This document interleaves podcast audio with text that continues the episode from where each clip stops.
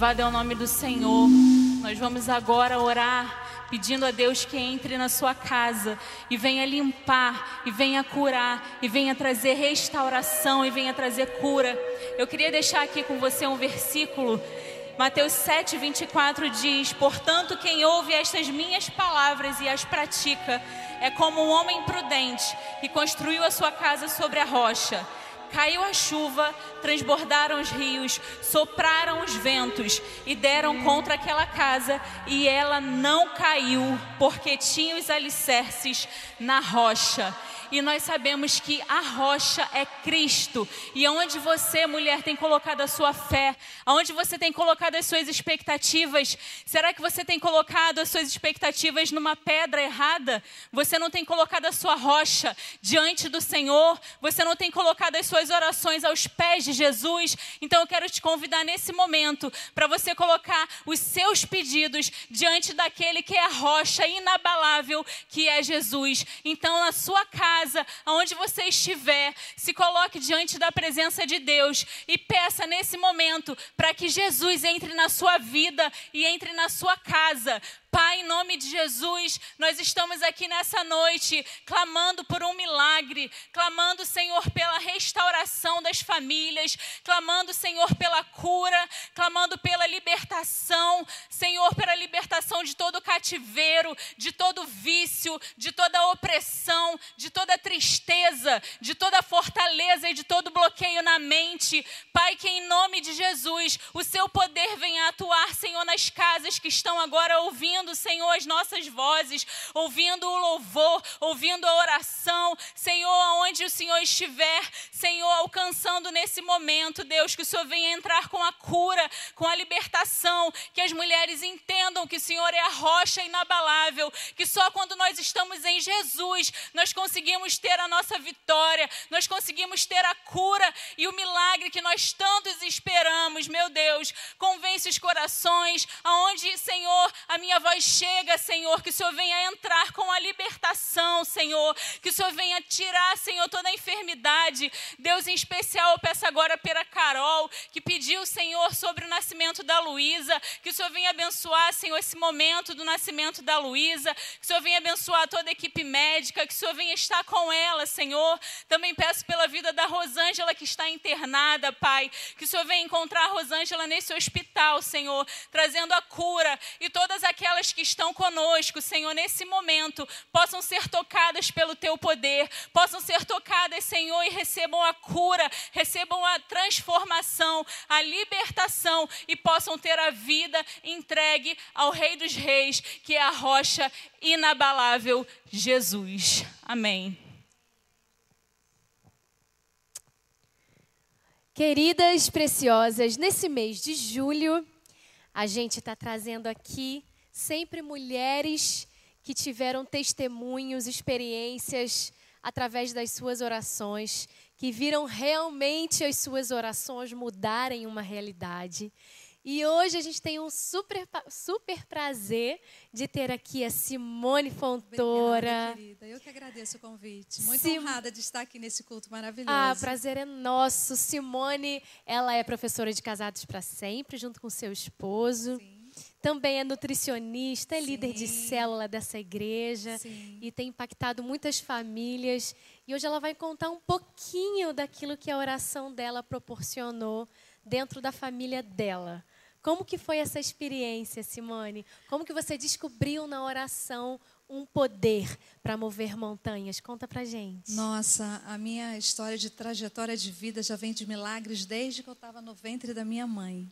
É. Os meus primeiros meses de vida, seis meses, eu estava numa UTI neonatal, desenganada pelos médicos, de pedirem para o meu pai, minha mãe, os familiares, olha, de hoje ela não passa. Então você já é um milagre Já por sou um si milagre. só. Nem, não nasci num lar evangélico, né? Infelizmente, mas é aquilo que eu sempre falo: quando Deus tem um propósito, Ele cumpre. E eu sobrevivi, estou aqui para contar. E tive uma infância muito difícil, meus pais com uma situação financeira muito precária.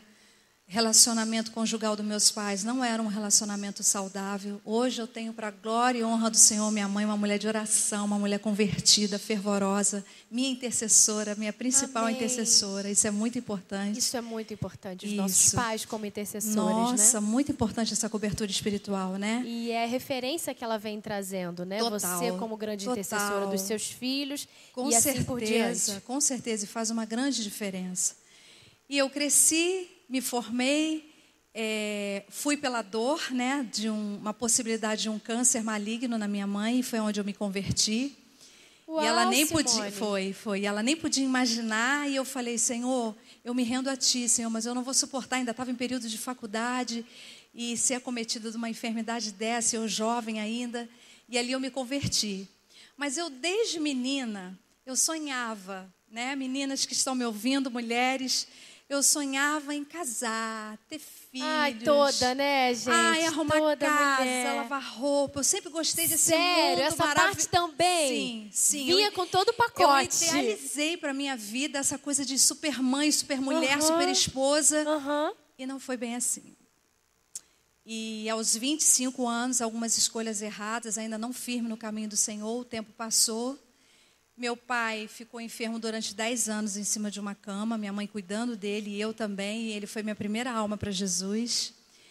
E eu queria muito, me fez muita falta eu senti que eu com 25 anos não tinha ninguém para me dar aquele apoio, seja um namorado, um noivo, um futuro marido, porque é difícil, né, você passar uma situação de enfermidade na família e você ser o homem da casa, sozinha para Ter tudo. que levar um peso que não é seu, né? Assumir uma responsabilidade Com que a princípio não certeza. era sua. Mas eu fiz uma escolha, pastora. Eu fiz um voto com o Senhor que eu ia me render a Ele em espírito e em adoração. O restante dos anos que fosse da minha vida, mas eu queria me casar com um homem de Deus. Eu queria um companheiro. Eu falei isso outro dia. Eu ia nos cultos e profeticamente eu estendia minhas mãos para o lado e declarava o meu marido: Senhor, eu vou ter o meu servo. Eu vou ter o meu Amém. marido do Senhor. Amém. Só que não Vocês estão tão vendo, meninas, já, mas isso. já ó, gerando isso em Sim, oração sim. através da fé. Sim, com certeza. Mas 25, 26, 27, 30. E o tempo foi 35 passando. anos ele chegou, Jesus. Glória a Deus. Uau! 35 anos. Meu esposo é médico, para quem conhece. Minha mãe, na época, teve uma enfermidade. Ele que atendeu. A gente trabalhava no mesmo hospital, mas não Ele é tinha cardiologista, nenhum contato. quem não isso, sabe. É.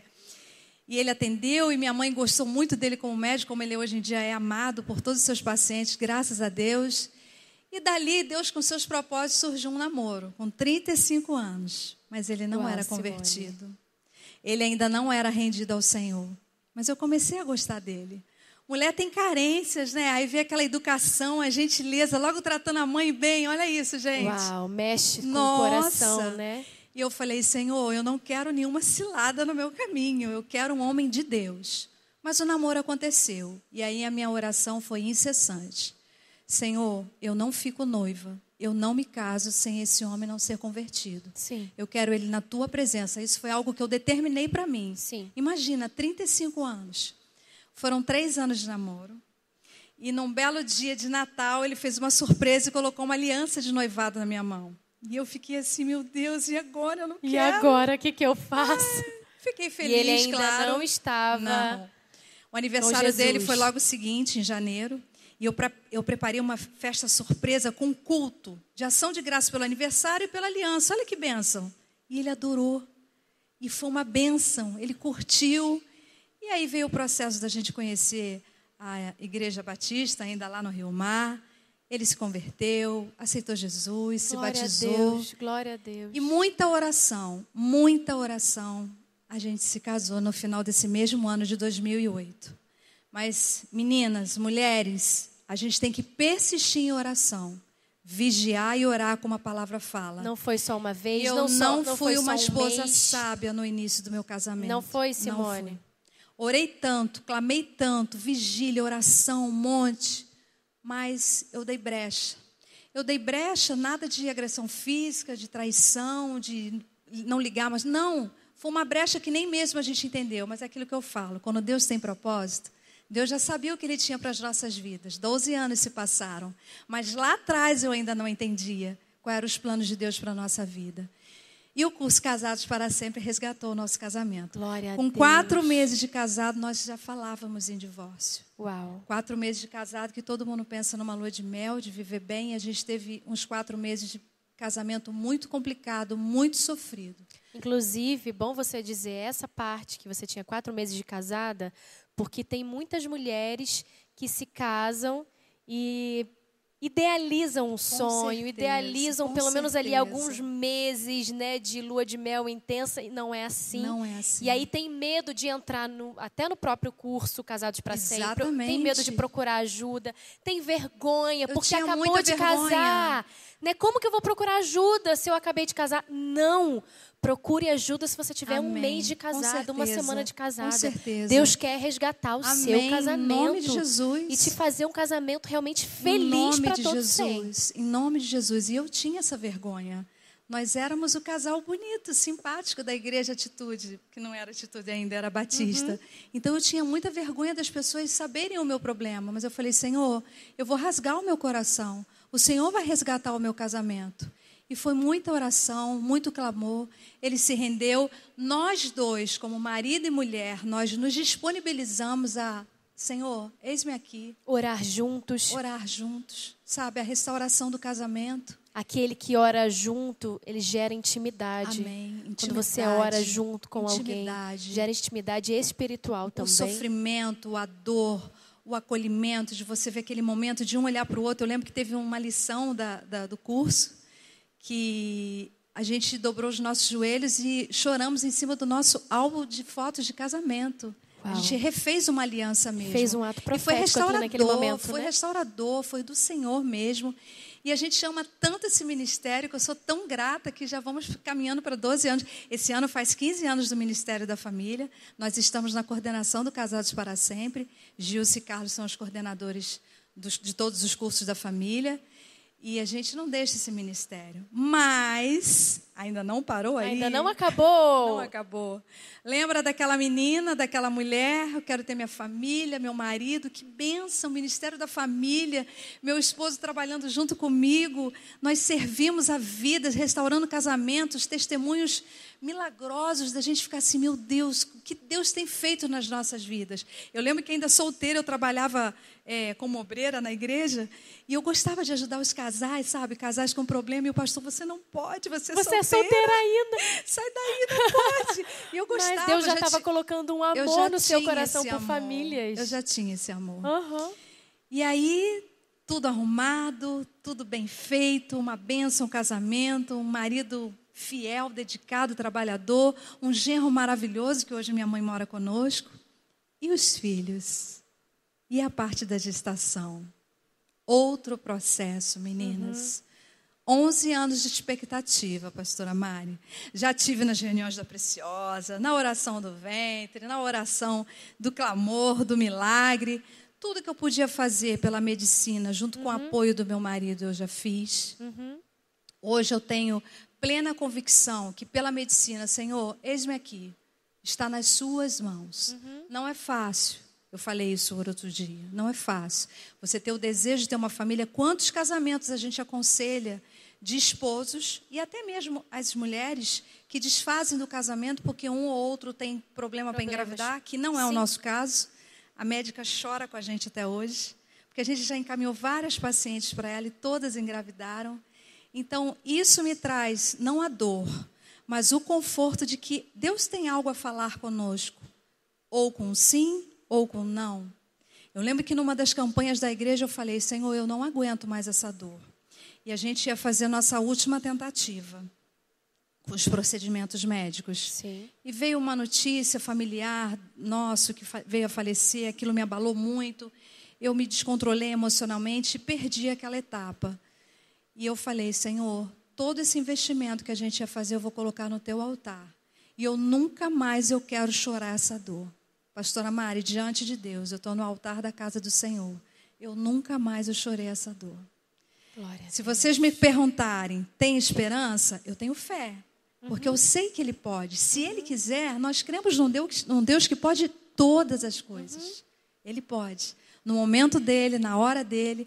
Mas quando eu olho para o meu marido e que ele vira para mim e fala: Porque quem já passou por um procedimento desse, se não tiver um casamento alicerçado, pastora, é um sofrimento muito grande.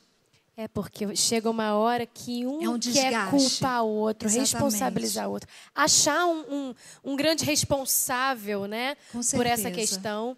Mas a gente precisa entender, e às vezes é muito doloroso, né? A gente entender que Deus tem um propósito no sim e um E no propósito não. no não. Isso. E em algum momento, em algum lugar, e eu tenho certeza que vocês já foram tratados muito, muitas vezes, ainda Deus quer tratar. Com né? certeza, E o processo sempre, do sempre. tratamento, às vezes, é doloroso e é, é dependência completa. Exatamente. Se a gente perguntar para Simone, Simone, o que, que você faz para permanecer nessa situação com a fé inabalável, porque isso eu vou chamar de Isso, fé inabalável, isso. não vem dela, É mas é uma mesmo. decisão dela que Deus honra. E essa situação, esse cenário de fé inabalável só acontece através da oração. Com certeza, muita oração. Inclusive a própria médica, ela fica assim. Hoje é uma grande amiga nossa. Ela não engravidou e ela continua a encaminhar todas as pacientes para mim. Eu não me conformo com isso. E é a oportunidade que eu tenho de falar de Jesus para ela. Amém. A gente teve uma oportunidade de um dos procedimentos que uma das funcionárias dela pediu assim: Doutora, posso colocar uma música para relaxar mais esse ambiente? Isso a gente dentro do centro cirúrgico. E ela falou assim: Claro que pode. E ela colocou um louvor. As lágrimas escorriam de todo mundo. Meu, minha, do meu esposo, enfermagem, a própria médica. E eu falei, gente, é agora. O que tá acontecendo aconteceu, aqui? Agora foi. E não aconteceu. Mas o Espírito Santo de Deus estava presente ali comigo. Eu E a semente algumas... plantada cada vez que você fala. Exatamente. Cada vez que você mostra a Exatamente. tua tranquilidade, a tua fé no meio de um cenário contrário a você, é testemunho favorável É verdade. ao Senhor. É verdade. Você vê, Ela hoje está aqui. ela tá lendo a sua isso vida. aí, isso aí, Ela não precisa de nada escrito, porque ela já está lendo você. isso aí. Ela já está lendo você. Quando, ela, você já está preparando o caminho para quando ela chegar Exatamente. em Jesus, ela já está Exatamente, tá completamente exatamente, quebrantada. Exatamente. Todos os casais que me falam, eu estive lá, foi a Alexandre Simone que mandou. Ela chora. Ela para tudo e fica assim, gente, que casal é esse? Então, assim, é, o testemunho vem de quê? Ele vem muito mais do que o cumprimento da promessa. Ele vem pelo sustento. O sustento de você ser feliz, de ter um casamento abençoado, de você sorrir, de você brincar. Quantas pessoas, quantas mulheres já chegaram para mim para ele? Como é que vocês conseguem? Vocês são felizes, vocês estão rindo, vocês viajam, vocês trabalham, vocês têm uma vida intensa. É Jesus. É Jesus. O caminho que ele vai tomar, a decisão é dele. E hoje isso me traz paz, mas é uma vida de oração. de oração e É uma vida de entrega, é uma vida de oração, porque quando a gente ministra sobre casais, eu tenho que falar aquilo que eu vivo. Eu não posso vestir uma máscara de que eu estou feliz. Quantas É mulheres eu atraio com problema de para engravidar? Quantas? Eu Meu falei, meu Deus. Deus, o que o senhor quer? Hoje aqui para mim, pastora Tratando. Mari, esse convite é Deus falando algo comigo. Porque eu estou falando de algo que ainda não aconteceu, mas que Aham. Ele sabe que eu creio Sim, independente da vontade dele. Sim. É como se fosse um sonho que está nas mãos do Senhor. Senhor, ele é seu, ele não é mais meu. Seja feita a sua vontade. Na verdade- E chegar nesse patamar é difícil. Eu já tive os momentos de choro, de dor, de angústia, do deserto. E hoje não. Hoje eu estou em paz com Deus, certa de que Ele é um Deus todo-poderoso, que pode todas as coisas, no momento dele, na vontade dele. na verdade eu entendo que isso é verdadeira entrega. Sim. Quando você tira o controle das suas mãos Sim. e coloca no altar do Senhor. Com certeza. Deus, eu não não posso mais nada, eu já não aguento muitas Com coisas. certeza. Eu já não quero ficar me lamentando. Eu entrego, eu pego esse peso que está sobre os meus ombros, eu entrego ao Senhor. É verdade. E faça o que o Senhor quiser. Porque Amém. muitas vezes a gente faz isso, né? A gente quer entregar, mas está quase entregando, toma de volta. Está Isso. quase entregando, toma de volta, porque a gente quer ter o Isso. controle, a gente quer planejar, a gente quer fazer do nosso jeito. Isso, isso. Mas isso, isso que você está mostrando, e muitas vezes, né, a gente Amém. traz alguém para cá e você até pensa que sempre o final é, é de sucesso total. Sim. Mas muitas vezes o final da história se trata do meio da história. Exatamente. Deus quer trazer um final aqui porque Ele quer, ele quer que você faça, é, Ele quer que você entenda o processo. Com de repente você está certeza. passando por esse mesmo momento da Simone, em outro aspecto, em outra área, e precisava ser tratada nesse tempo, nesse momento. Com certeza. De viver o processo e saber o certeza. propósito. Pastora Mari, e Deus me tratou até em relação aos procedimentos. Eu era muito preconceituosa. Eu tinha muito preconceito. Eu achava que eu ia estar passando à frente da vontade de Deus. Eu achava que não era de Deus. Foi um, olha, foi assim um processo muito difícil. Um, um quebrar de paradigmas na sua vida. muito grande, muito pessoal. grande, por causa dessa mulher fervorosa, Sim. que, que Deus pode todas as coisas, mas Sim. eu precisava passar por isso. Sim. Foi um tempo que Deus trabalhou e nos uniu muito como marido e mulher, sabe? Determinados procedimentos, aplicações de injeções que Ele tinha que fazer em mim. Uhum. Isso nos uniu de uma tal forma, o nosso amor reacendeu de uma tal forma tão maravilhosa. E eu falo hoje, não é fácil. Se a pessoa estiver é, com a decisão mesmo de partir para o lado, não, vamos tentar, vamos ver o que nós temos. Tem que fazer os exames mesmo, porque hoje para eu chegar nesse ponto, eu posso falar que eu tentei, né? Já pensou você ficar naquela dúvida, poxa, e se eu fizesse? Se eu tivesse tentado. Se eu tivesse feito? Deus Graças deu a a Deus, oportunidade com e você certeza. aproveitou a E com uma oportunidade. pessoa maravilhosa, porque hoje em dia, nesse meio, a gente tem que ter muito critério. Uhum. E foi uma pessoa que foi uma benção, uma grande amiga nossa, então fluiu. Uhum. E hoje eu tenho paz, porque eu sei que eu fiz. Agora, vou te falar uma coisa. É, independente do que vai acontecer no futuro, nós não sabemos. Até gostaríamos de saber, Sim. mas nós não sabemos. O Sim. futuro está nas mãos do Senhor. Sim, com certeza. Eu vejo que vocês são um casal muito muito feliz, muito unido. O Amém. brilho de Amém. Jesus está muito É latente nos olhos de vocês. É verdade. Quem conhece a Simone e o Alexandre sabe que a eles a aliança deles é muito forte. Muito, muito. Eles estão sempre juntinhos aqui É. na igreja, sempre com um sorriso no rosto, sempre com um brilho no olhar. Amém. E Deus tem propósito nisso. Deus, é Deus. divulgado nisso. Sim. Então, sim. seja lá o que Deus vai fazer no futuro. Com certeza. Nós não sabemos o É que. Deus guarda, É mas nós sabemos quem é que guarda, Isso aí. que é Deus. Ele aí. guarda o futuro de vocês. E eu quero Amém. te agradecer, porque esse Amém. testemunho é um testemunho de fé, um testemunho de Deus. ousadia, Amém. um testemunho Eu de coragem. É. de se colocar no lugar mesmo da dependência de Deus e Sim, falar: olha, sim. eu realmente não posso, mas Deus pode, Pode. e eu estou totalmente à disposição do Senhor. Amém. A partir de agora, é o Senhor quem faz. Glória a E eu Deus. quero te agradecer muito Amém. por eu isso, que agradeço. Simone. Muito e é um mesmo. prazer estar aqui e falar disso para mim. Eu sei que é só o Espírito Santo de Deus. Amém. Amém? A gente te agradece muito. Amém, e eu querida. tenho certeza que. Deus vai fazer muitas coisas ainda na vida de vocês. Amém, amém. Talvez vocês nunca tenham sonhado com coisas, com terrenos onde vocês vão pisar, Amém. auditórios que vocês vão ministrar, pessoas que vocês vão orar, evangelizar. Eu Talvez o creio. terreno de vocês está sendo preparado, porque eu creio que o Senhor vai alargar Eu recebo. Eu as recebo. tendas em nome Eu de recebo. Jesus. Em nome de tá? Jesus. Amém. Um Muito beijo, obrigada. querida. Deus abençoe. Amém. Glória a Deus. Amém? Nesse momento a gente vai continuar adorando a Deus, vai continuar louvando ao Senhor, mas agora com as nossas ofertas. Em Mateus 15, 32 diz: Jesus chamou os seus discípulos e disse: Tenham compaixão desta multidão. Já faz três dias que eles estão comigo e nada têm para comer. Não quero mandá-los embora com fome, porque podem desfalecer no caminho. Os seus discípulos responderam: Onde poderíamos encontrar neste lugar deserto pão suficiente para alimentar tanta gente? Jesus perguntou: Quantos pães vocês têm? Eles responderam: Sete e alguns peixinhos. Ele ordenou à multidão que se assentassem no chão. Depois de tomar os sete pães e os peixes e dar graças, partiu e os entregou aos discípulos, e os discípulos à multidão. Todos comeram até se fartar, e ajuntaram sete cestos cheios de pedaços que sobraram. Eu não sei o que você está passando na sua casa, eu não sei em que momento você está passando. Mas aqui esse texto diz, ele nos mostra o quanto Jesus se preocupa com a gente. Nesse texto ele diz o seguinte: Poxa, esse povo está comigo há três dias. Eu não posso mandar eles embora assim. Eu tenho que suprir a necessidade deles. O que, que vocês têm? Vamos ver o que, que a gente tem. Vamos fazer, vamos, vamos alimentar esse povo. E o que, que Jesus fez? Ele multiplicou aquele alimento. Multiplicar comida, ao nosso ver, é muito difícil, né?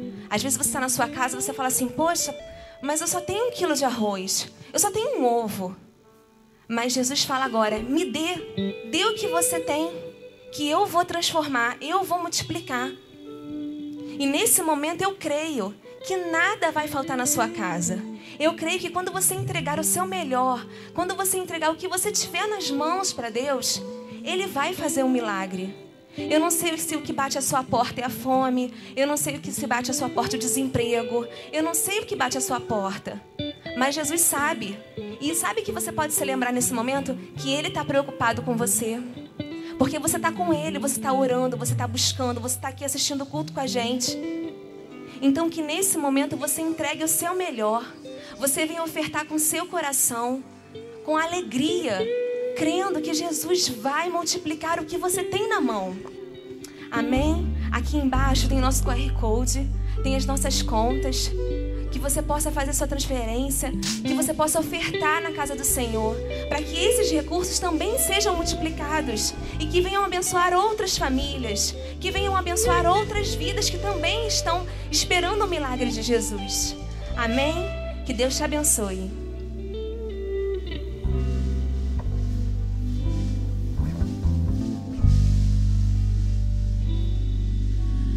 Queremos o teu nome engrandecer e agradecer-te por tua obra em nossas vidas. Confiamos em teu infinito amor, pois só tu és o Deus eterno sobre toda a terra e céus.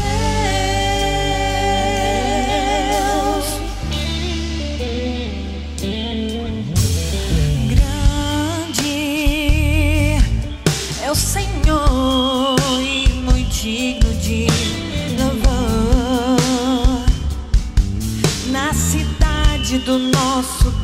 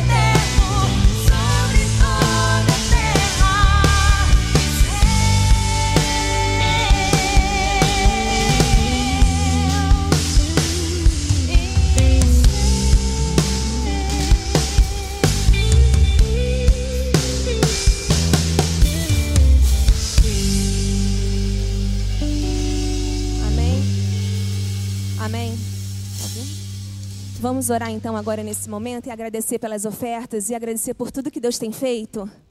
Senhor, em nome de Jesus, nós viemos agradecer, Senhor, por tudo que tu tens feito em nossas vidas, Senhor. Agradecer pela tua obra, Senhor. Agradecer por todas, Senhor, todas as vitórias que tu tem nos dado, Senhor. Obrigada, Deus, porque tu tens suprido a nossa necessidade. Obrigada, Senhor, porque tu cuida de detalhes. Obrigada porque tu se preocupa conosco, Senhor, em cada momento da nossa vida. Espírito Santo de Deus, eu venho te pedir, Senhor, por essas famílias, Senhor, que estão aqui, Senhor, representadas, por cada lar representado, Senhor, nesse culto, Deus. Deus, multiplica, Senhor, os recursos de cada família. Que nada, nada falte, Senhor, em cada família, Senhor. Deus, multiplique os recursos, Senhor, depositados na tua casa. Senhor, que possamos ser instrumentos, Senhor, teu, para abençoar outras famílias. Em nome de Jesus, Pai, consagramos todos os dízimos e as ofertas em tuas mãos. Amém.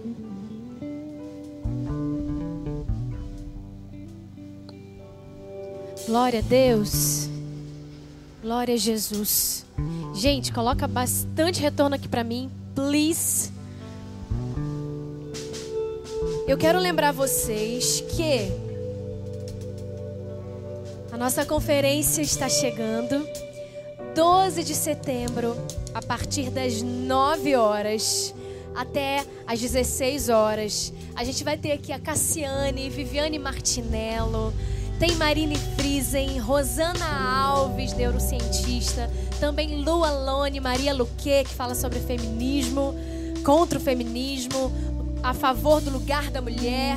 Gente, Deus, a gente tem dito que Deus tem escolhido a dedo cada mulher que vai estar aqui cono- conosco nessa conferência Lugar Secreto. E Deus vem falando com a gente. É é interessante como Deus vai montando como se fosse realmente um quebra-cabeças. A cada mês a gente vai tratando de um tema que vai nos levar para o lugar secreto, para quando a gente chegar mesmo na presença do Senhor, aos pés do Mestre, a gente estar totalmente rendida ao Senhor. Então se prepara para esse dia, faz a sua inscrição. O link de inscrição já está também na minha bio, na bio do Ministério Preciosa Oficial, meu Mari Rios Oficial, se você não sabe. Tem o link da bio ali, no link você já faz sua inscrição, cadastro é 100% online e gratuito, mas você precisa é, fazer sua inscrição porque você vai receber um material exclusivo para aquelas que fizerem inscrição. Então faz sua inscrição agora. O outro recado que eu tenho para dar é semana que vem. Meninas, o que, que vai ter aqui semana que vem, gente? Olha só, um, o culto semana que vem é presencial. A gente tem recebido vários. Toda segunda-feira aparece quase. Quase toda segunda-feira aparece umas meninas ali fora achando que o culto é presencial. Não é. Todas as segundas o culto está sendo online. Somente na última segunda do mês o culto é presencial. Semana que vem, dia 27 do 7, no nosso culto presencial, a gente vai fazer algo inédito. A gente está sendo realmente bastante corajoso, obedecendo a voz do Senhor para registrar essa canção que já tem feito parte dos nossos cultos, dos cultos aqui na igreja, os nossos cultos na família, as nossas casas. Nós temos visto a bênção do Senhor através dessa canção que é a bênção, aquela contida lá em números 6. Então, semana que vem vai ser um grande dia a sua igreja abraçou. A gente vai fazer aqui um cenário lindo. A gente vai estender o palco. Vai ter uma iluminação diferente, um layout diferente. Você que vier aqui no nosso culto presencial semana que vem, você vai fazer parte dessa história. Porque Deus é um Deus de coisas grandes. E a gente sonha, às vezes, pequenininho, e Deus vem escancar uma porta enorme. E é isso que tem acontecido. Então você não pode faltar no culto que vem. Chama todas as suas amigas para estarem aqui fazer parte dessa história, da gravação dessa canção A Bênção. Amém? Glória a Deus. Eu quero que você abra sua Bíblia em Atos Atos 4, na verdade, quando você for hoje dormir, eu desafio você a ler Atos 3, 4 e 5, porque a nossa palavra de hoje é baseada nesses capítulos. Você pode ler Atos todo, porque Atos é um livro que te encoraja, que te levanta, que fala sobre a igreja primitiva. Mas essa palavra é baseada em Atos 3 até 5. E agora com vocês eu quero ler Atos 4, a partir do versículo 18. Pega a sua Bíblia. Não serve iPad, não serve iPhone, não serve nada, gente. Pega a Bíblia de papel, aquela que você pega o, o, o teu marcador, a tua caneta, marca. Hoje eu peguei um lápis de cor da Isabela, comecei a riscar, comecei a pintar minha Bíblia naqueles textos que me falavam ao coração. Isso é muito poderoso. Atos 4, 18. Então, chamando-os novamente, ordenaram-lhes que não falassem nem ensinassem em nome de Jesus. Mas Pedro e João responderam: Julguem os senhores mesmos se é justo aos olhos de Deus obedecer aos senhores e não a Deus. Pois não podemos deixar de falar do que temos visto e ouvido. Depois de mais ameaças, eles os deixaram ir não tinham como castigá-los, porque todo o povo estava louvando a Deus pelo que acontecera, pois o homem que fora curado milagrosamente tinha mais de 40 anos de idade. Quando foram soltos, Pedro e João voltaram para os seus companheiros, contaram tudo o que tinha acontecido, os chefes dos sacerdotes e os líderes religiosos lhe tinham dito. Ouvindo isso, levantaram juntos a voz a Deus, dizendo: Ó soberano. Eles começaram a orar naquele momento, dizendo: Ó soberano, tu fizeste o céu, a terra, o mar e tudo que neles há. Tudo, tu, tu falaste pelo Espírito Santo por boca do teu servo, nosso pai Davi. Por que se enfurecem as nações e os povos conspiram em vão? Os reis da terra se levantam e os governantes se reúnem contra o Senhor e contra o seu ungido? De fato, Herodes e Pôncio Pilatos reuniram-se com os gentios e com o povo de Israel nessa cidade para conspirar contra o teu santo servo Jesus, a quem ungiste. Agora, Senhor, versículo 29. Agora, Senhor, considera as ameaças deles e capacita os teus servos para anunciarem a palavra corajosamente.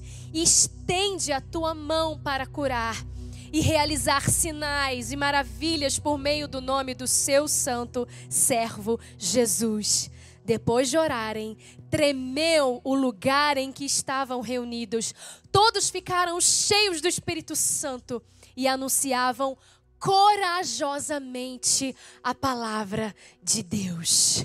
Amém. Ah, Jesus, obrigada pela tua palavra. Ela é viva, ela é eficaz. Ah, Jesus, toca os corações agora. Deus, que onde há distração, que haja, Senhor, um espírito focado agora. Que onde há, Senhor, um espírito de resistência, que haja um espírito de rendição e temor ao Senhor agora, em nome de Jesus. Deus, eu debaixo de muito de muita autoridade do Senhor e muito temor do Senhor, eu venho em nome do Senhor trazer essa palavra que falou tanto comigo, Jesus. Usa-me, Senhor, que não seja eu, que seja o Senhor falando agora. Em nome de Jesus. Sabe, a gente está falando em oração e pode ser que na sua casa aí ou de repente na sua vida você talvez tenha vivido durante muitos anos rotulando a oração. Talvez você olhe para essa palavra e, assim como eu, durante muito tempo achei que oração era coisa de gente mais velha, que era coisa das irmãs do coque, que era coisa das irmãzinhas de oração, as viúvas da igreja. Talvez você esteja aí no seu lugar e achando que a oração é para gente crente de muito tempo. Gente que tem mais de 30 anos de igreja, você entrou ontem, você está conhecendo Jesus agora. Oração não é para você, oração é só para os experientes na fé. Talvez você tenha pensado: ah, eu não consigo sentar para orar, eu me distraio, eu me desconcentro. Sabe, oração não é para mim. Eu ainda não alcancei esse patamar. Sabe, há um tempo, Deus começou a tratar a questão da oração, do relacionamento com Ele no meu interior. E Ele me fez enxergar a oração de uma outra forma.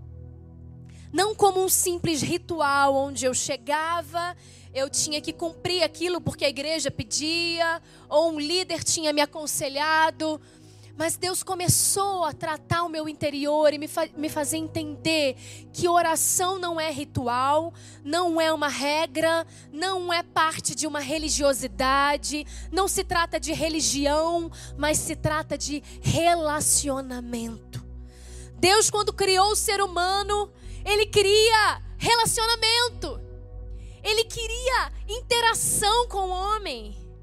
Por isso Ele criou a oração porque ele queria estar mais próximo, mais perto, mas muitas vezes a gente rotula a oração e a gente se sente tão distante. A gente entra no quarto muitas vezes e a gente ora e às vezes a, a palavra não é. A, a, nossa palavra é pouca, é fraca, é, é sabe, é distraída, é, é, involuntária, você não pensa no que você fala. E aí, às vezes você pensa que você sente que o céu está distante. E Jesus se torna distante. E Deus se torna distante cada vez mais. Mas eu quero hoje aqui trazer um outro conceito sobre a oração. Sobre a oração perigosa. Sobre a oração corajosa. A oração que é ousada. A oração que não precisa de tempo de igreja, não precisa de tempo de batismo, não precisa de ritual, nem de palavras bonitas. Você já viu? Quando você fica do lado de uma pessoa que orou muito lindamente assim. E aí ela orou e colocou vários versículos bíblicos no meio da oração, porque Isaías 55 diz.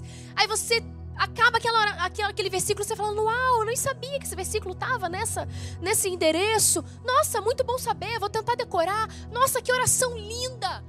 E aí ela acaba aquela oração que você acha assim, uau, isso é uma oração profissional. E se é a tua vez de orar, você até pensa assim: como é que eu vou orar agora, depois de uma oração tão linda? Quem nunca pensou isso, gente? Eu já pensei isso várias vezes.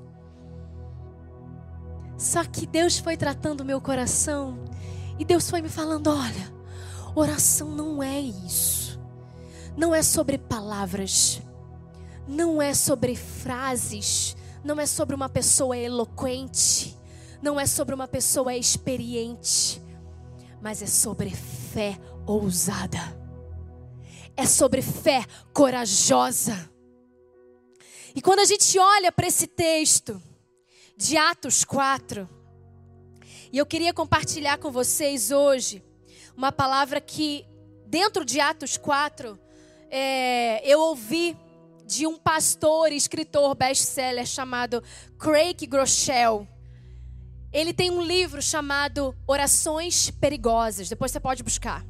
Talvez eu acho que não tem em português, acho que só tem em inglês. Mas ele começa a falar, e quando eu ouvi as palavras dele, essa palavra aqui é sobre aquilo que Deus me falou.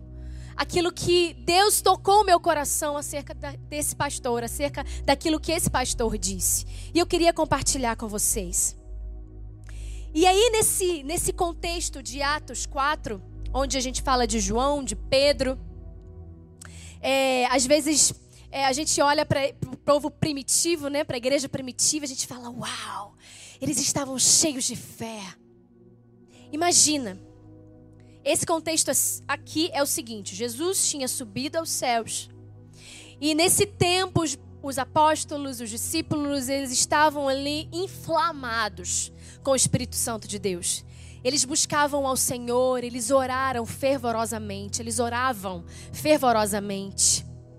E Pedro e João, nesse capítulo, eles curaram um homem que ele estava aleijado. O homem tinha mais de 40 anos. É aquela história que o, o homem estava ali na porta do templo e ele pensou que Pedro e João fossem dar uma esmola para ele, um dinheiro para ele. E eles falaram: Não, não, não, eu não tenho dinheiro. Eu, você não está entendendo. Eu não tenho prata, não tenho dinheiro, não tenho real, não tenho dólar, não tenho nada. Mas aquilo que eu tenho, eu vou te dar. Levanta e anda. E essa cura começou a estremecer as autoridades religiosas, começou a mexer com o povo, começou a mexer com os gentios. Muitos ficaram maravilhados com aquela cura. E foi em nome de Deus, foi em nome de Jesus. Mas como assim se Jesus tinha morrido, mas ele tinha ressuscitado? E aí em Atos 4:10, Pedro, ele é muito ousado, ele diz: Deixe-me declarar claramente a todos vocês, a todo o povo de Israel. Em outras palavras, ele fala: Não se enganem. O homem foi curado pelo poderoso nome de Jesus. Aquele que vocês mataram. Aquele que vocês mataram, vocês crucificaram e aquele que Jesus, aquele que Deus ressuscitou.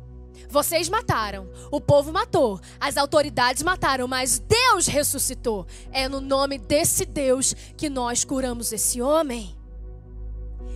E Pedro, quando ele disse aquilo, ele foi muito ousado, muito corajoso, porque não somente porque ele afrontou, ele, ele colocou ali a convicção dele em choque com a convicção daqueles homens, líderes religiosos, sacerdotes, saduceus daquele tempo. Mas os saduceus especificamente, eles não criam em nenhum tipo de ressurreição corporal.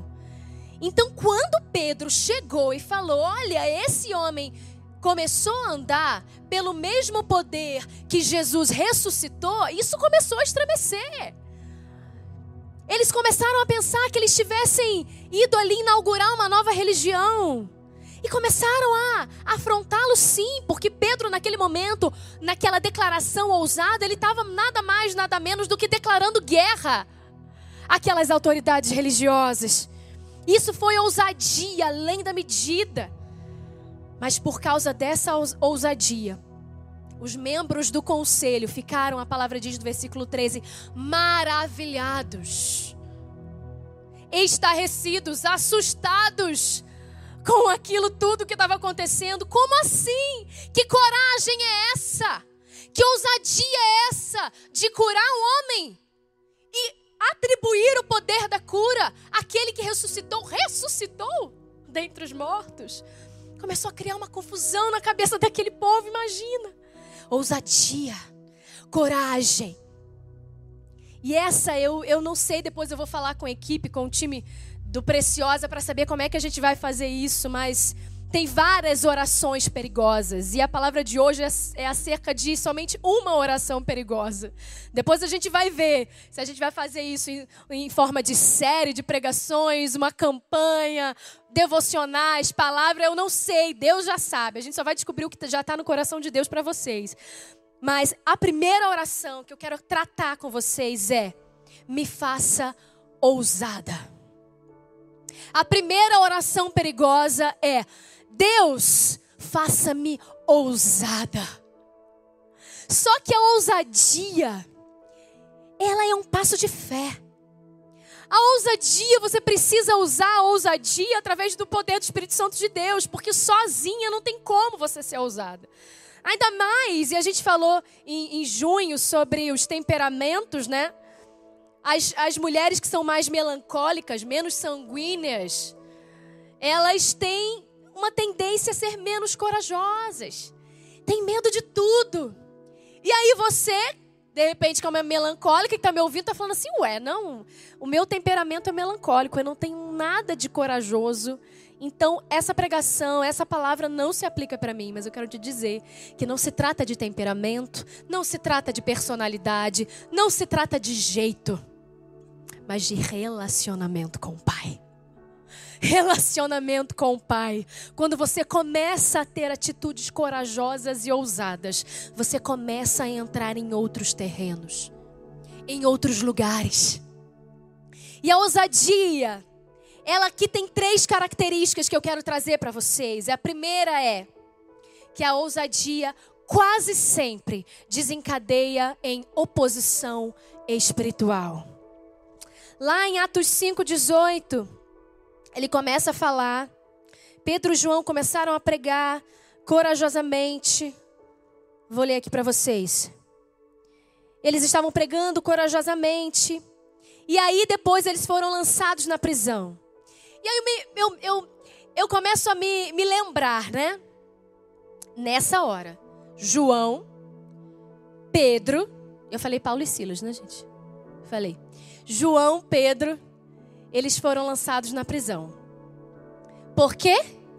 Porque estavam falando de Jesus, acerca daquele poder que eles não poderiam parar de falar, porque eles tinham crido nisso, eles tinham visto isso. Não podemos parar, parar de falar daquilo que temos visto e ouvido. Essa era a fé dela, deles. Por isso eles foram lançados na prisão. E aí eu me lembro de algumas frases que eu ouço às vezes. Mas está muito difícil. Eu comecei a buscar o Senhor e está tão difícil para mim. Logo agora que esse deserto se abriu para mim, se apresentou. Logo agora que eu estou começando a orar mais. Que eu estou tirando mais, assim, o meu tempo a sós com Deus está ficando maior. Logo agora que eu estou buscando o Senhor com mais intensidade. A gente ouve muito isso. Quem nunca disse isso, gente? Quem nunca ouviu isso? Mas a gente precisa entender que quando a gente começa a entrar nesse lugar de ousadia espiritual, a gente sempre vai passar, ou quase sempre, vai passar por oposição. Ouça isso. Servir a Jesus não é uma fórmula para tudo acontecer perfeitamente bem na sua vida. Mas aquele que serve com fidelidade, ele provavelmente vai presenciar oposição na sua vida. Aquele que começar a andar com Jesus, provavelmente vai presenciar, vai vivenciar a oposição de Satanás. A gente falou um pouquinho sobre isso nas duas quartas-feiras passadas, da gente olhar com outros olhos as circunstâncias, lembram disso? Mas Pedro e João, eles começaram a pregar corajosamente. Jesus ressuscitou dos mortos. E o versículo 18 diz que foram, eles foram presos, eles foram colocados numa prisão pública, e essa, queridas, é somente a segunda vez naquela mesma semana que eles foram lançados em prisão. E a gente olha às vezes para o nosso problema e fala assim: ah, é, é muito para mim. Não dá mais para mim, não. Eu vou parar de frequentar célula, eu vou parar de liderar uma célula, eu vou parar de discipular essa pessoa porque é muito para mim. Você já foi encerrada duas vezes na prisão na mesma semana? Então reveja. Porque às vezes eu sinto que a gente vai caminhando, Deus vai nos abençoando e a gente vai caminhando em vitória. E talvez algumas atitudes nossas vão fazendo com que o nosso padrão vai, vá caindo, sabe? Às vezes o nosso padrão cai do que é ser um verdadeiro cristão. Às vezes a gente está a gente está disposto a passar por tantas coisas no início da nossa caminhada. A gente quer falar de Jesus para todo mundo. A gente quer correr risco. A gente quer renunciar sim, porque Jesus é o Rei, aquele que nos libertou, aquele que nos perdoou. Mas no decorrer da caminhada, às vezes isso vai esfriando. O nosso padrão vai diminuindo e a gente não quer mais renunciar. A gente acha que a gente quer, que a gente precisa viver naquele conforto para sempre. Mas não é sobre conforto. É sobre mudança, é sobre, é sobre remexer o interior, é sobre ser sacudido pelo Espírito Santo, é sobre sair da zona de conforto e ir para um outro lugar que não tem conforto nenhum, mas tem bênção. Não tem conforto nenhum, mas tem propósito.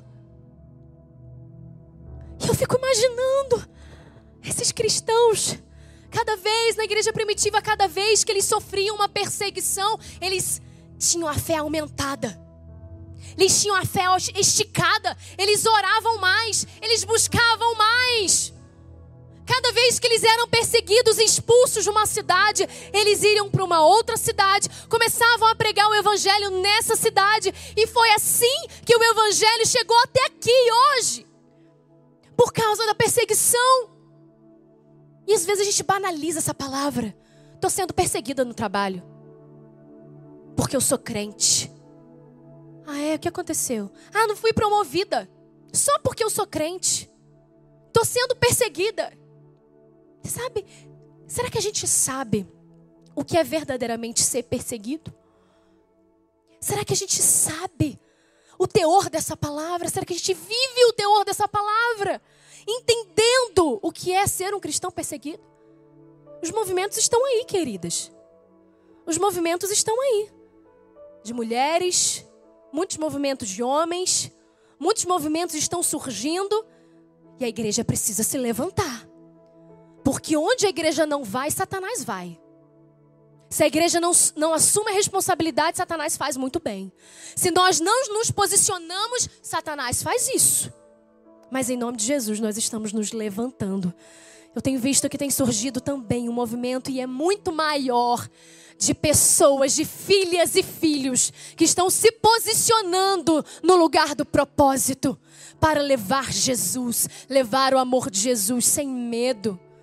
Sem medo de fracassar, sem medo do que vão falar, porque você pode ser ridicularizada, você pode ser separada. Mas se você estiver dentro do propósito do Senhor, Deus sabe onde vai colocar você. Está tudo sob controle. Pedro e João tinham sido encerrados na prisão. Eles foram levados à prisão, mas estava sob o controle de Deus. Eles não sabiam o que ia acontecer em seguida. O ponto principal é que se a gente não está pronto para enfrentar a oposição por obediência a Deus, provavelmente nós não vamos estar prontas para viver o melhor de Deus. Se você não está pronta para enfrentar a oposição por obediência a Deus, você não vai estar pronta para ser usada por Deus.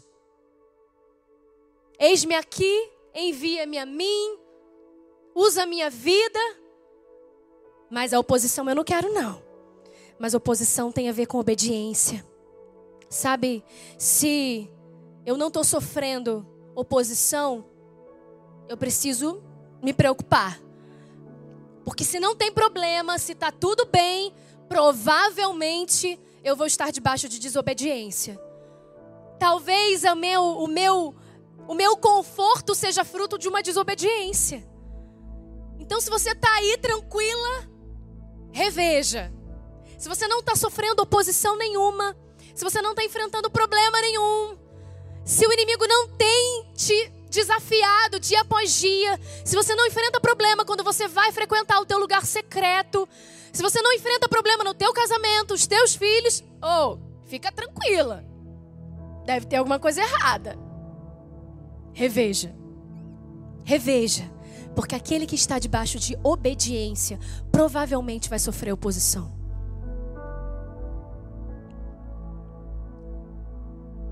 O segundo ponto eu quero dizer para vocês que é a ousadia. Ela vem com oposição, mas ela também vem com milagres de Deus. Amém? Ela vem com oposição, mas ela vem com o sobrenatural. Atos 5:19, no versículo 19, ele fala: Pedro e João estão na prisão pela segunda vez. E Lucas, que é o autor de Atos, ele fala assim que um anjo do Senhor, mas um anjo do Senhor veio à noite e abriu os portões da prisão e os tirou. Eu acho engraçado que Lucas, quando vai narrar isso, ele fala o seguinte: mandaram prender os apóstolos, versículo 18, colocando-os numa prisão pública, mas durante a noite, natural, gente, mas durante a noite, um anjo do Senhor abriu as portas do cárcere, levou-os para fora e disse: dirijam-se ao templo e relatem ao povo toda a mensagem dessa vida. Simples assim. Pra gente, gente, para tudo. Porque se um anjo bater na porta da minha casa, se um anjo bater na porta da minha casa e me arrancar, você pode posicionar o celular aí, moça. Faz uma hashtag aí. Angels in my life, in my house. Eu quero contar para todo mundo que um anjo teve na minha casa. Porque para mim aquilo é o que? Sobrenatural. Mas o autor de Atos, Lucas, conta isso de uma maneira tão natural. Porque aquele que anda corajosamente, aquele que ora ousadamente, o sobrenatural é natural para ele. aquele que está acostumado em fazer orações ousadas e andar pela fé, o sobrenatural é nada mais do que natural. Lucas não se surpreendeu, aquilo foi tranquilo para ele. Olha, um anjo foi lá, um anjo arrancou eles da prisão, levou para fora e eles continuaram pregando o evangelho.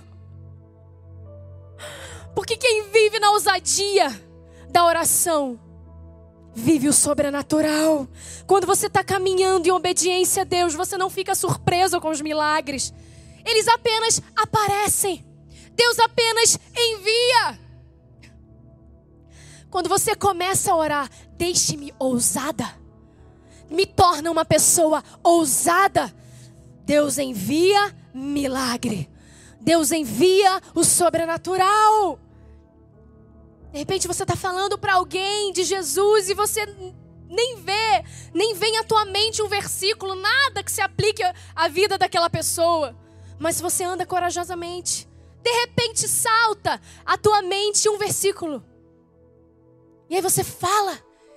E de repente aquilo é resposta de Deus para ela. E depois você vai para casa pensando: Meu Deus, de onde eu lembrei daquele versículo? Eu acho que eu nunca decorei. Sobrenatural de Deus. Talvez você pense, de repente, está orando, está agindo ali no sobrenatural pela fé.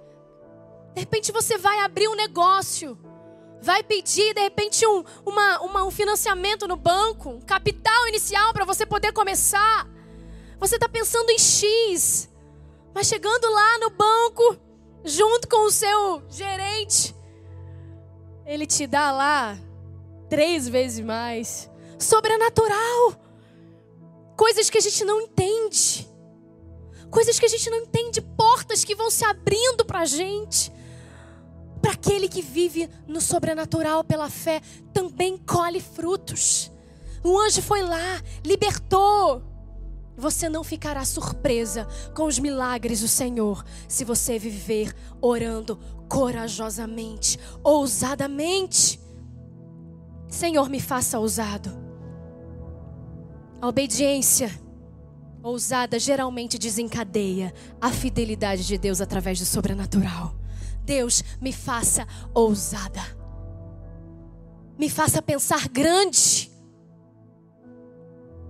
Por último, depois de uma oração ousada, a terceira característica da ousadia, depois de uma oração ousada, você precisará usar a sua fé.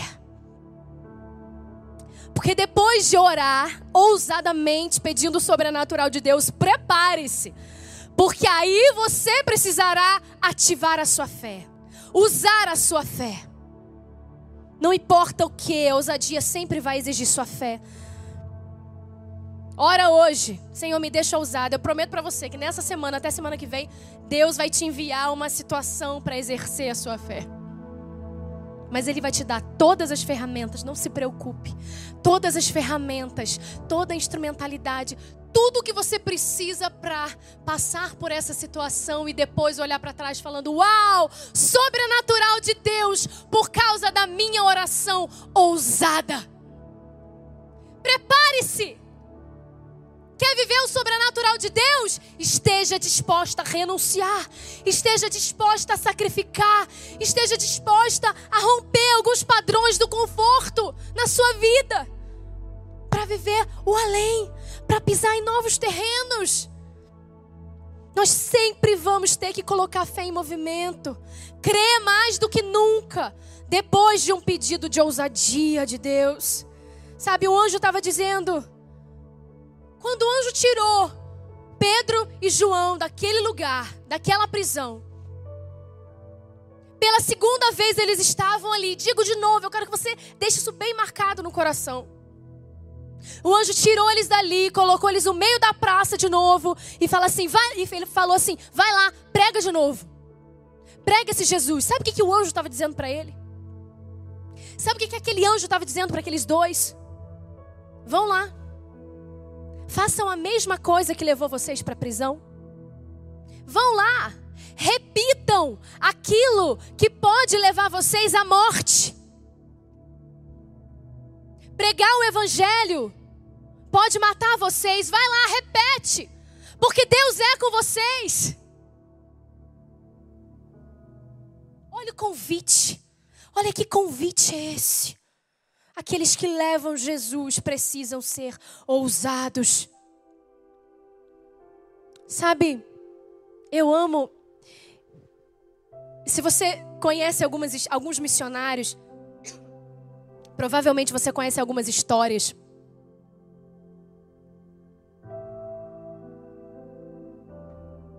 E os missionários, eles me.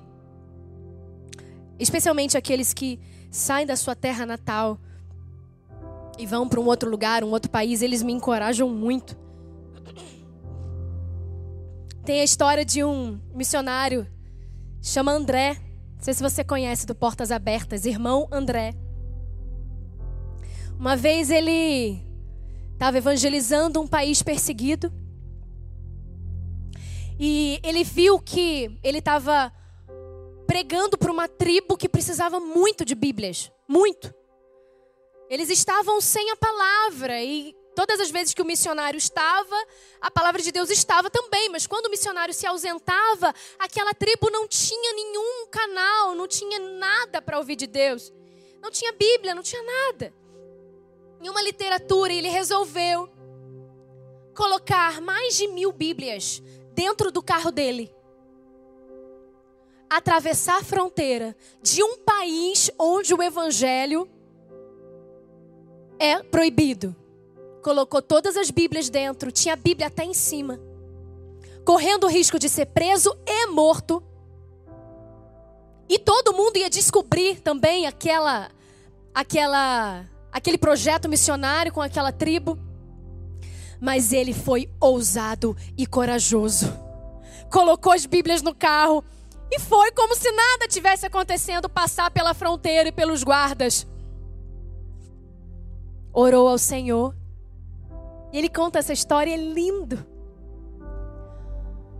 Porque quando ele passou pela fronteira daquele país, os guardas olharam para dentro do carro. Sabe qual foi a pergunta que os guardas fizeram? Para onde você está levando tanta alface? Deus transformou naquele momento a visão dos guardas. Ao invés de Bíblias, ao invés de literaturas, eles viram a alface. Você compreende? E ele pôde passar por aquela região onde o evangelho era totalmente proibido. Levar aquela literatura para aquele povo que não conhecia Jesus, que queria saber mais. Fé ousada. Oração perigosa. Sabe, às vezes eu vejo que a gente está vivendo num lugar tão confortável e querendo sempre uma qualidade de vida, e Deus quer dar, tá bom? Vida em abundância, Ele promete isso. Mas quando Ele fala, e tudo que pedides na oração, crendo recebereis, Ele estava falando do próprio reino. Quando ele fala, aquele que vier, aquele que quiser vir após mim, negue-se a si mesmo. Negue os seus desejos pessoais. Negue o seu conforto. Negue a sua qualidade de vida ali. Vem e me segue. Esteja disposto a me seguir, a renunciar. E eu fico preocupada, porque às vezes algumas pessoas vêm até mim e falam: ai, tá tão difícil. O que, que você faz? Então, eu estou liderando uma célula e as pessoas não estão comprometidas e ninguém quer ser discipulado e tá tão difícil. Acho que eu vou voltar para casa e abandonar a liderança da célula e ficar aqui quietinha. Eu fico preocupada com essas pessoas porque que resistência é essa? Que, que fé é essa? Ah, não, eu, eu não estou pronta. A gente ouve tanto, gente. Eu, deixa eu fazer um desabafo aqui.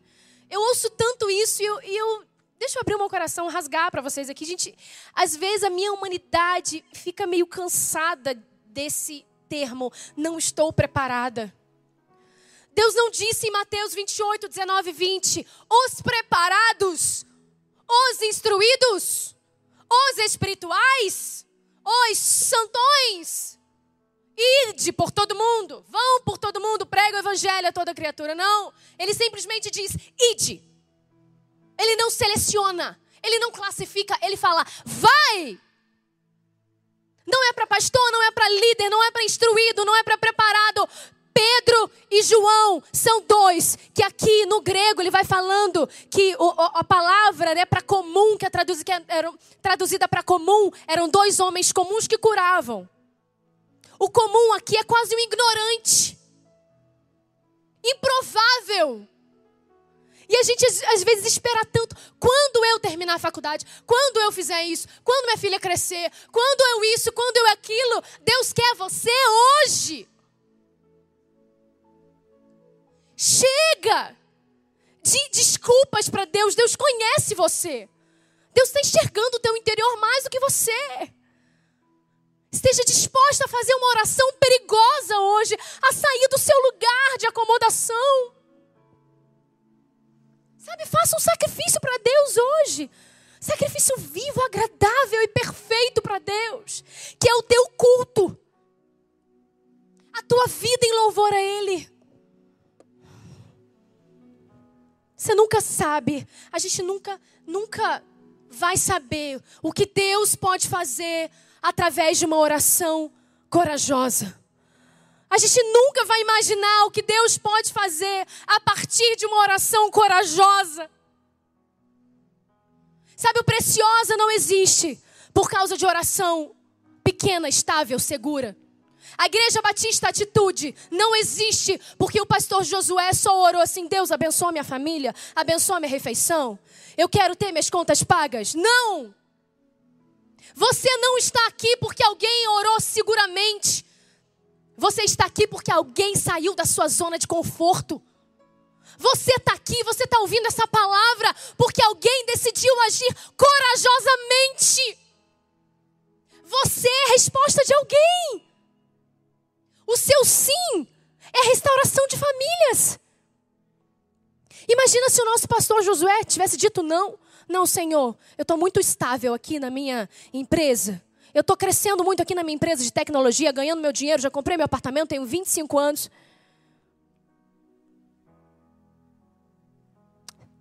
Senhor, tenha misericórdia de nós. Nos mexa. E essa palavra, queridos, não, não pense que é fácil. É muito difícil, eu já falei, eu estou sob um temor grande aqui do Senhor, porque eu creio que existem níveis de, de, de renúncia. Pode vir, Ministério de Louvor, se quiser.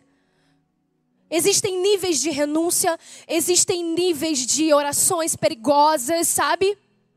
E quando você faz uma, e você cumpre, e você dá um passo de fé, Deus imediatamente já coloca um outro desafio, uma outra oração perigosa para você fazer e cumprir.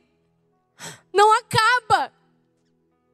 Então, quando eu digo para você, vamos doutrinar o nosso coração e a nossa mente para sair desse lugar do conforto, eu estou dizendo para mim que eu preciso sair desse lugar, que eu quero mais de Deus, que o que eu tenho é lindo, mas não me satisfaz, eu quero mais. Eu quero ir mais além e você também quer ir. Sabe, eu sei aonde eu estou mas eu sei onde quero chegar. Por isso eu quero exercer a minha oração corajosa todo dia. Por isso essa palavra mexe comigo. E essa palavra já está ruminando aqui há muito tempo. Mas sabe quando você digere, vai digerindo e fala assim: hoje eu não estou preparada. Senhor, eu ainda não entendi. Senhor, eu, eu, eu ainda não obedeci. Como é que eu vou, vou falar sobre obediência? Mas Deus me deu o tempo e Ele foi ruminando no meu coração. Até eu compartilhar com vocês. E que rumine aí também. Que essa palavra seja digerida aí. Porque a oração perigosa, eu, eu te convido a fazer, mas de repente ela não vai ser feita hoje. De repente ela vai ser feita amanhã ou semana que vem, porque você precisa entender realmente o que é Eu tenho quanto tempo, Jússi? A gente olha para Pedro e João, né? Quando ela, eles fizeram essa oração. E a gente pensa sobre o futuro deles depois dessa oração. E o que, que você pensa? Ah, Pedro se casou, ele encontrou o amor da sua vida, e ele se casou, ele foi feliz junto com João, também se casou, os dois viveram. Depois envelheceram, depois daquela atitude corajosa, Deus deu uma vida para eles, uma qualidade de vida tremenda, invejável. Não.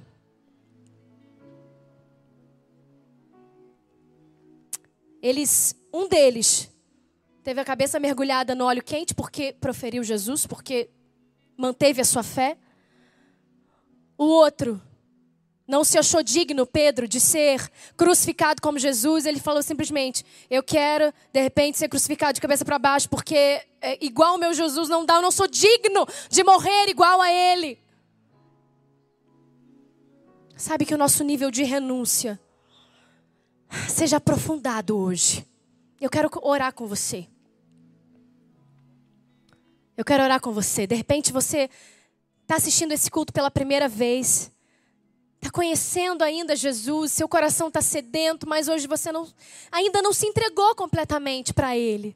Hoje é o dia de você viver corajosamente e viver o sobrenatural de Deus. Então, se você quer hoje entregar a sua vida para Jesus pela primeira vez, tem o QR Code.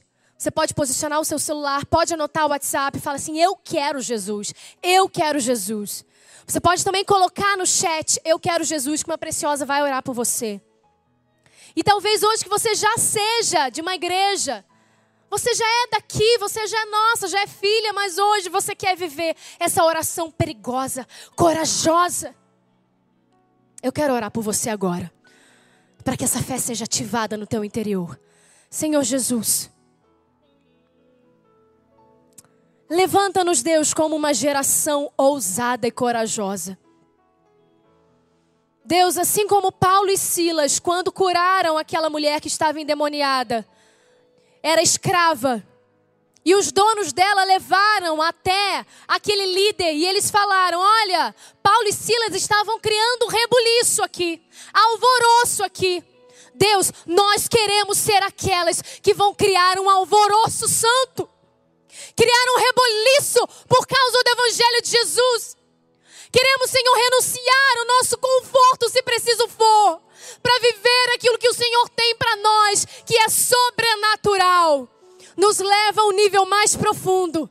Nos leva, Senhor, ao além que o Senhor tem para nós. Não estamos satisfeitos com a monidão nem a superficialidade, mas queremos mais. Leva-nos a esse lugar, Jesus, por amor do teu nome. Levanta filhos e filhos que amam a ti.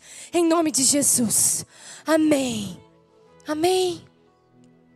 Glória a Deus. Glória a Deus.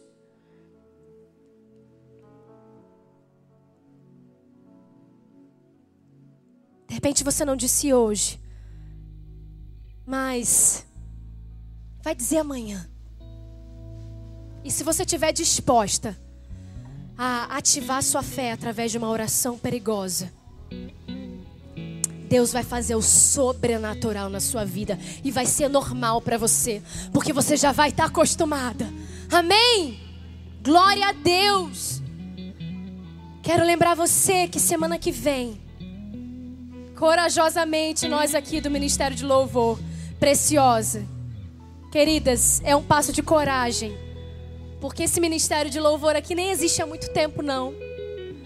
Mas Deus nos chamou e nós dissemos: Eis-nos aqui. Porque nós cremos que não é a gente que faz. Talento tem, gente. Mas o talento não sobrevive sem um som. O talento não sobrevive sem dependência. E estamos aqui nos colocando dependentes totais de Deus. Por isso, semana que vem, no nosso culto presencial, nós vamos fazer essa gravação da música A Bênção. Ensaia Ouve, eu sei que você já está ouvindo nos seus, nos seus tempos a sós com Deus aí. Ouve para que semana que vem, às 19 horas, segunda-feira, 19 horas, no nosso culto presencial, você faça parte dessa multidão de mulheres que vai adorar o Senhor através dessa canção. Amém? Glória a Deus. Faça a inscrição também para a nossa conferência. E Deus vai te levar para um outro nível, eu não tenho dúvida disso. Vamos orar? Deus, gera em nós, Senhor, filhas adoradoras, corajosas. Tira a gente, Deus, desse lugar de segurança, esse lugar onde a gente só quer o nosso bem-estar, onde a gente muitas vezes só olha para os nossos projetos pessoais. Nos tira desse lugar e nos gera amor por vidas, paixão por vidas paixão pelas coisas pelas quais o Senhor já é apaixonado. Queremos amar aquilo que o Senhor ama. Nós amamos o Senhor, nos leva a ter um coração igual ao teu. Nos deu uma semana abençoada. Nós estamos orando, Senhor, todos os dias, meio-dia. Nos leva para esse lugar. Coloca, Senhor, um, um, um espírito, Senhor, de dependência, de temor ao Senhor. Pai, que a gente, que o nosso celular desperte meio-dia e a gente pare tudo para orar, para buscar, para orar pelos nossos filhos com intencionalidade, com precisão, porque os nossos filhos são teus. A nossa filha, a nossa família é tua, Senhor. Nos leva para esse lugar. Levanta-nos, Senhor, como mulheres curadas, saradas, transformadas. Em nome de Jesus. E semana que vem nós nos veremos aqui, Senhor. Usa, Pai, esse lugar esse lugar é teu semana que vem, Jesus. Deus, marca, Senhor, dia 27 do 7 às 19 horas, como um dia que o Senhor vai virar a página na nossa vida e vai nos posicionar como igreja nesse lugar para impactar multidões. Em nome de Jesus, amém. Amém. Glória a Deus.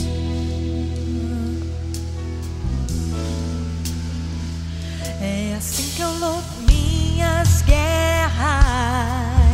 Oh. É assim que eu louvo.